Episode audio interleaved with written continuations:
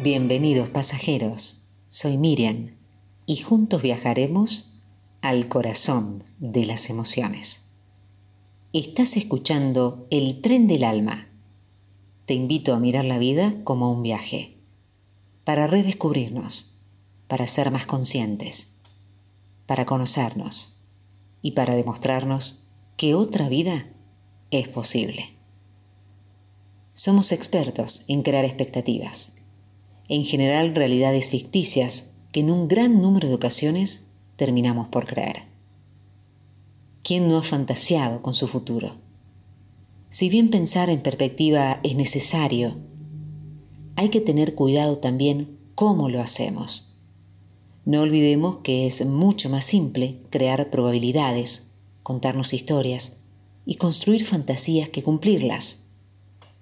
Tenemos muchas intenciones, pero ignoramos que para obtener sus frutos es necesario nutrirlas y cuidarlas. ¿Qué esperábamos que sucediera? ¿Qué pasó en realidad? Es una buena pregunta que nos señala el detonante de cómo nos sentimos cuando todo se derrumba a nuestro alrededor. Tanto vivir sin expectativas como tener expectativas poco realistas no nos permiten ser libres. Muchas veces creemos que por el hecho de desear algo en concreto, tiene obligatoriamente que ocurrir. Pero la realidad es que lo que tenga que suceder va a suceder, estemos o no de acuerdo. Cuando albergamos expectativas irreales en nuestra vida, con nuestros propios asuntos, estamos imponiendo y exigiendo qué debe ser cuándo no va a ser y tampoco necesitamos que sea. Empieza hoy el cambio mental positivo. Anota en un papel todas tus expectativas, hacia vos mismo, hacia los demás, hacia el mundo, y anda modificándolas. Te gustaría que se cumplieran, pero no es obligatorio.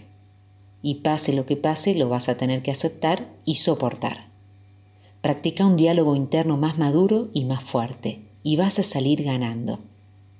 ¿Qué esperabas que sucediera? ¿Qué pasó en realidad? Seguramente ahí vas a poder encontrar el detonante de cómo te sentís. La distancia entre lo que sucede y lo que imaginas determina cómo te vas a sentir.